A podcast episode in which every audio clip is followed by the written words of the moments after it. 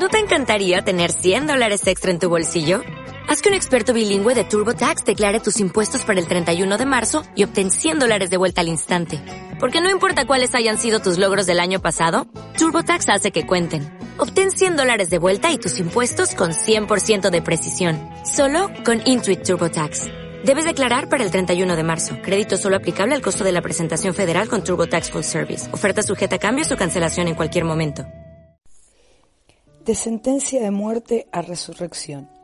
Siempre me gustó leer esta historia y siempre vuelvo a ella para recordar características de Jesús que quiero tener e imitar. San Juan 8, 1 al 11. Y Jesús se fue al monte de los olivos y por la mañana volvió al templo y todo el pueblo vino a él y sentado él les enseñaba. Entonces los escribas y los fariseos le trajeron una mujer sorprendida en adulterio y poniéndola en medio, le dijeron, Maestro, esta mujer ha sido sorprendida en el mismo acto de adulterio. Y en la ley nos mandó Moisés apedrear a tales mujeres. Tú pues, ¿qué dices? Mas esto le decían, tentándole para poder acusarle. Pero Jesús, inclinado hacia el suelo, escribía en tierra con el dedo. Y como insistieron en preguntarle, se enderezó y les dijo, el que de vosotros esté sin pecado, sea el primero en arrojar la piedra contra ella. E inclinándose de nuevo hacia el suelo, siguió escribiendo en tierra.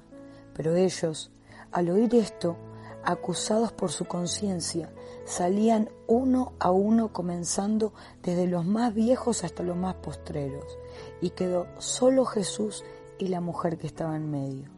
Enderezándose Jesús, y no viendo a nadie sino a la mujer, le dijo, Mujer, ¿dónde están los que te acusaban? ¿Ninguno te condenó?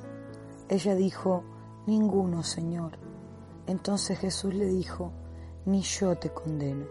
Vete y no peques más. Mira este panorama.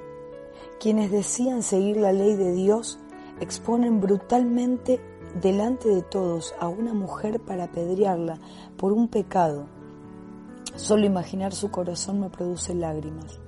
Seguro que pensó que hasta no que lo merecía por haberse equivocado, o incluso pensó en quitarse la vida por un error que la expusiera en esa situación frente a todos. Pero esté ahí, frente a un hombre que escribía en el suelo, mientras lobos vestidos de cristianos religiosos la acusaban. Cuando todos sabemos que el único que acusa por la boca de otro no es nada menos que Satanás. Entonces él se puso en pie, la miró, los miró, y solo exteriorizó con voz de calma, el que esté libre de pecado que tire la primera piedra. Y siguió escribiendo mientras ella de vergüenza no levantó su rostro. Al final, él le preguntó, ¿quedó alguien? No. Se fueron todos, responde. Entonces, vete y no peques más. Muchas veces me pregunto quiénes somos para colocarnos en el lugar de juzgar a alguien independientemente sea las circunstancias. Miramos y exponemos el error ajeno con crítica maliciosa cuando hay mucho por cambiar en nuestra vida.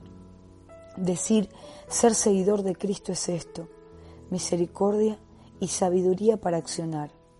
Parece un poco fuerte estas palabras, ¿no? Pero de la sentencia a muerte que otros le hicieron hasta que ella misma se hizo por un error, pasó a resurrección solo en una mirada y en un acto de amor y compasión. No sé por qué te comparto esto. Solo sé que hoy el Espíritu Santo me dijo que alguien necesitaba escucharlo. No escuches más al acusador por bocas de otros. Mira a Jesús. En Él encontrarás perdón, paz y resurrección. Vas a volver a la vida con su amor eterno. Y lo más lindo es que vas a escucharle decir entre líneas, te perdoné, hijo, hija, y ya entendiste todo, así que simplemente ve y no lo hagas más. Ojalá y cada una de estas palabras te abracen en el momento o en las circunstancias que hoy estás viviendo y puedas entender que el cielo te tiene en sus memorias y que para Dios no hay pecado tan grande que que, haga que Él te ame menos. Él te ama de una manera eterna, de una manera, de una manera irrevocable.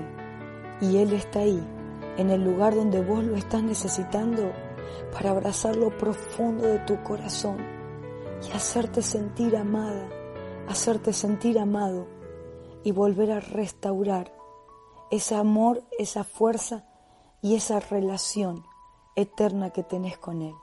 Que Dios te bendiga en este día y te abrazo con el abrazo más hermoso que el cielo puede darte, para que sepas que hay un amor tan grande del otro lado de una oración esperando revelarse a lo profundo de tu corazón.